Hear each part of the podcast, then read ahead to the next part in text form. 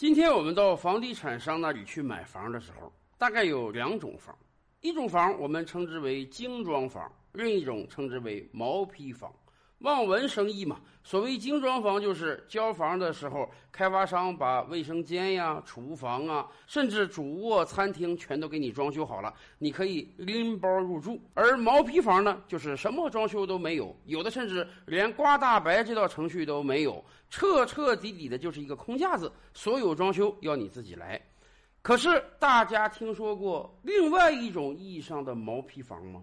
彻彻底底的毛坯房，这种毛坯房不要说给你刮大白铺地板没有啊，人家连水电都没有，有的房屋啊连窗户都没有，甚至有的房屋高层啊几十层连电梯都没有。你如果不幸买了个二十几楼，每天回一次家都得把你累得半死啊！有人说这能叫毛坯房吗？这简直就是个框架子！有人能居住在这样的房屋中吗？哎，您别说，世界之大，无奇不有。今天在中国各大城市，或多或少都存在这种彻底意义上的毛坯房，而且真的有人在这种环境中居住啊！我们可以给大家看看最新的一些视频，有一些人，人家已经在这种彻头彻尾的毛坯房中居住好多年了。没有水，他们自己抬水；没有电，用太阳能发电。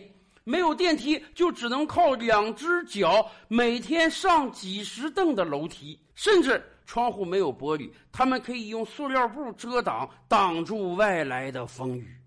有人说，这哪是买房啊？这简直是近似于原始人的生活呀！这种生活是我们现代人能经受得了的吗？没办法，真的有很多我们的同胞已经在这样的原始的房屋中生活好多年了。为什么他们会生活在这样的房屋中？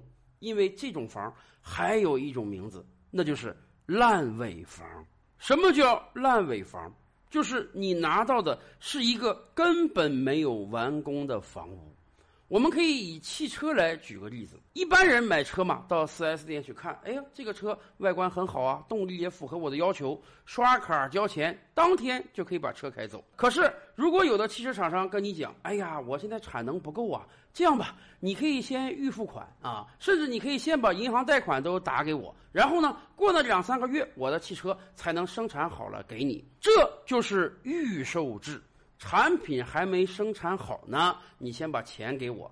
大部分预售制啊，没有什么问题。可是如果有一天这个汽车厂破产了，资不抵债了，他把你的钱收走了，花到别的地方去了，该给你交车的时候，告诉你对不起，我没钱了，我跑路了，我给你的只能是一个空壳车啊，轮胎还没装上呢，发动机还没有呢。你要是愿意要，你可以把这造了一半的车拿走，这就是烂尾楼啊。我们以前就跟大家聊过，为什么会有烂尾楼产生？最关键的就是房地产的预售制度。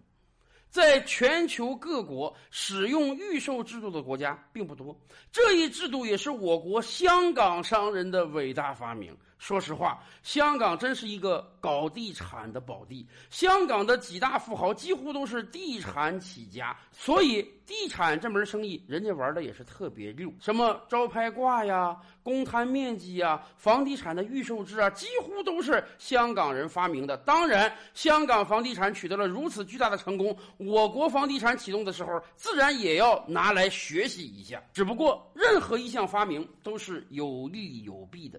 过去二十年，我国房地产高歌猛进，每个城市的房价都是几倍、十倍的飙涨。这一方面确实带动社会财富不断增长，而另一方面也或多或少造成了一点小问题，比如说烂尾楼。按照正常的房地产开发流程，房地产商先拿一笔钱把土地买下来，接下来在盖楼的时候，他们会要求建筑商，也就是大大小小的包工头垫资。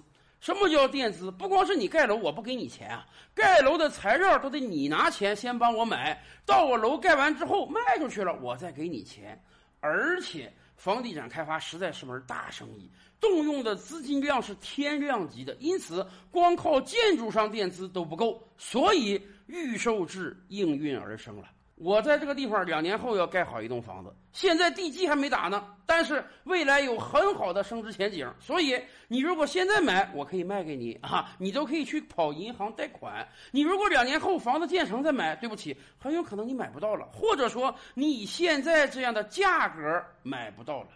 在过去这些年，房地产预售制是主流啊。基本上每个人买的都是楼花。你要真想买一个完全建好的楼，那都不多见。可问题是，房地产竞争也是很激烈的，有很多小房地产开发商由于这样或那样的原因是撑不下去的。撑不下去怎么办？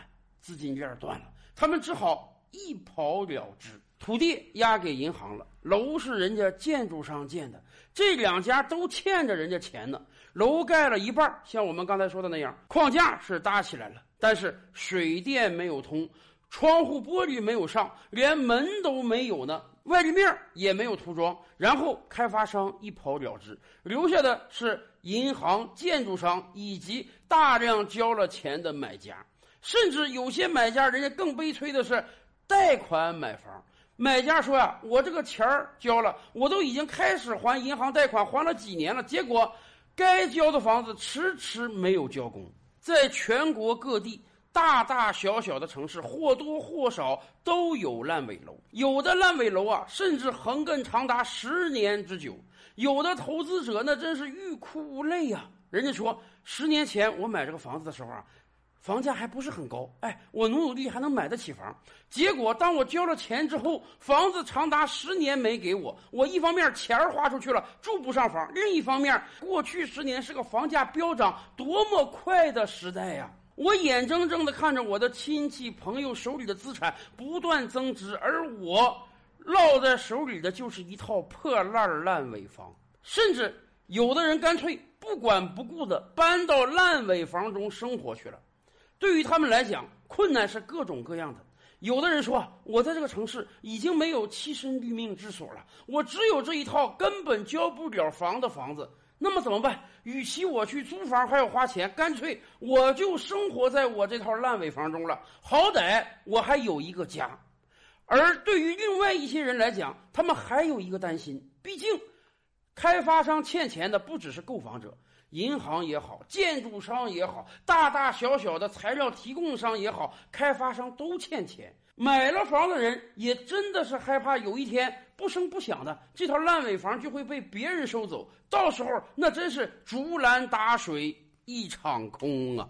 所以目前真的已经有很多等不下去的购房者，干脆搬到烂尾房中去居住了。您想想，那是一个什么样的生活环境啊？没有电，没有水，没有网，没有煤气，没有我们现代化生活所需要的一切东西。很多人就是拉来几套二手家具，用几套破旧的床单在这里面生活。有的房屋连下水系统都没做好，您可以想象吗？吃喝拉撒睡都在一个房间中，这简直比监狱还困难。然而怎么办？很多人已经判了五年、十年，完全没有解决方案啊！任何一套烂尾房的产权手续都是极其错综复杂的，随便一调查就有多个债主，每一个债主也都希望这个烂尾房能够完工，但是也没有人有再多的资金投入进来了。那么怎么办？解决烂尾房问题也是每个地方政府应当尽到的民生义务。最近这些天，多家党媒连续发文，希望地方政府想老百姓之所想，急老百姓之所急，能够解决一个又一个长达五年、十年的烂尾房顽疾。而且，从更深层面去思考，烂尾房能产生的原因，就是房地产的预售制度。二十年前，当我国房地产刚刚开始启动的时候，缺资金呐。预售制能够给房地产商带来大笔的资金，那么二十年后的今天呢？是不是我们要反思一下，还要继续使用房地产预售制呢？在某些城市，人家已经要求房地产商不可以使用预售制卖房了，甚至深圳在前不久就提出，不光是预售制的问题，对于整个房地产市场都要有更深层次的思考。二十年前学的是香港，现在是到了向新加坡学习的时候了。不管未来的房地产市场发生如何的变化，我们真的是希望现代社会中不要有这样一种原始公民的存在了。各地的烂尾房是到了解决的时候了。照吕拍案，本回书着落在此。欲知大千世界尚有何等惊奇，自然是且听下回分解。